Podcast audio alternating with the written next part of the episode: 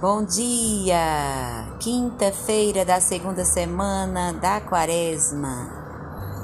Hoje o tema do nosso retiro: Durante a vida recebeste teus bens e Lázaro seus males. O evangelho de hoje está em Lucas, capítulo 16, 19 a 31. A leitura está em Jeremias 17, de 5 a 10. E o salmo de hoje é o Salmo 1. E neste retiro de hoje eu quero, quero partilhar com vocês, desculpe. Quero colocar na intenção das orações de hoje minha vozinha Genia, meu vovô Cirilo, que estão completando 76 anos de vida conjugal. Né? Eles têm muitos filhos, netos, bisnetos e, e tataraneto. Meu netinho hoje é o tataraneto de vovó, a quarta geração. Então, Toda a família está muito feliz e a comunidade Nova Palmeira, porque eles estão vivos, com saúde, já tomaram as vacinas. E hoje até a foto, eu vou colocar a foto hoje deles dois. Hoje de manhã meu tio já tirou a foto dos dois, vovó sorrindo e vovô ao lado, tomando café. Então é um motivo de bênção, de muita alegria e eu quero partilhar com vocês hoje essa alegria, tá bom? Então, continuemos é, o nosso, a nossa meditação na página 56. A parábola do rico e do pobre Lázaro é clara. Todo o mundo a entende facilmente, porém ninguém a aplica a si próprio, porque hoje ninguém se considera rico.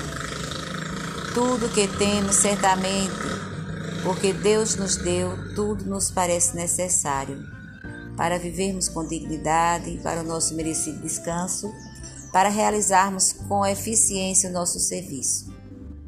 A figura central da parábola não é o rico, o protagonista da parábola é o pobre, de quem Jesus faz questão de citar o nome, Lázaro. Será que nós conhecemos os nomes dos pobres que batem à nossa porta, ou dormem nas ruas de nossas cidades, ou nos referimos a eles sempre como anônimos. Eles são os pobres. No antigo noviciado dos jesuítas em Campinas, atendíamos com frequência um pobre, a quem chamávamos de seu João. Até que o pobre um dia nos disse: Eu me chamo Gervásio. Seu Gervásio não tinha casa nem família, dormia em um albergue da prefeitura. Uma noite, os outros pobres lhe roubaram os pertences. Ele comentou: Deu-me uma raiva, tive vontade de me matar. Mas depois consolou-se com um pequeno motivo de orgulho: Os padres gostam de mim.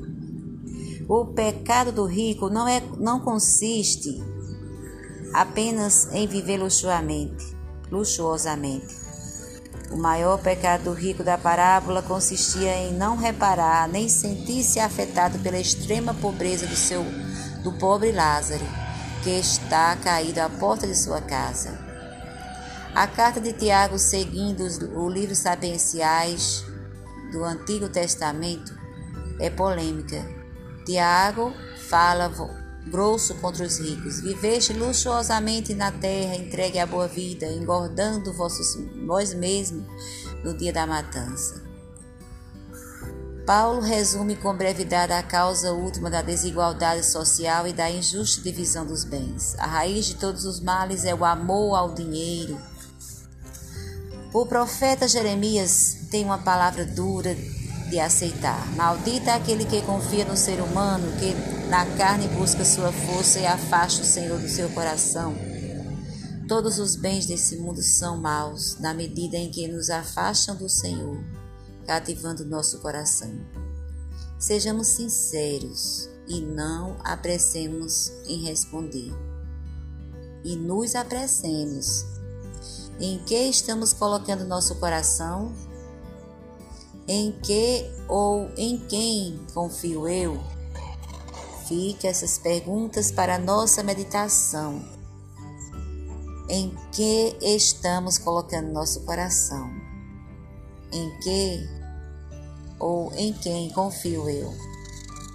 Confia minha alma no Senhor, nele está minha esperança. Então, minhas irmãs, rezemos confiantes hoje em ação de graças pelo aniversário de vida conjugal de, de vovó Genim e vovô Cirilo, 76 anos de vida. Muita história a contar, muitas vitórias, muitas lutas. Eu testemunhei uma boa parte delas. Então, rezemos confiantes, Pai nosso que estás no céu, santificado seja o vosso nome. Venha a nós o vosso reino, seja feita a vossa vontade, assim na terra como no céu. O pão nosso de cada dia nos dai hoje. Perdoai as nossas ofensas, assim como nós perdoamos a quem nos ofendido. Não nos deixeis cair em tentação, mas livrai-nos do mal. Amém. Ave Maria, cheia de graça, o Senhor é convosco. Bendita sois vós entre as mulheres. Bendito é o fruto do vosso ventre, Jesus. Santa Maria, Mãe de Deus, rogai por nós, pecadores, agora e na hora de nossa morte. Amém. Glória ao Pai, ao Filho e ao Espírito Santo, como era no princípio, agora e sempre. Amém.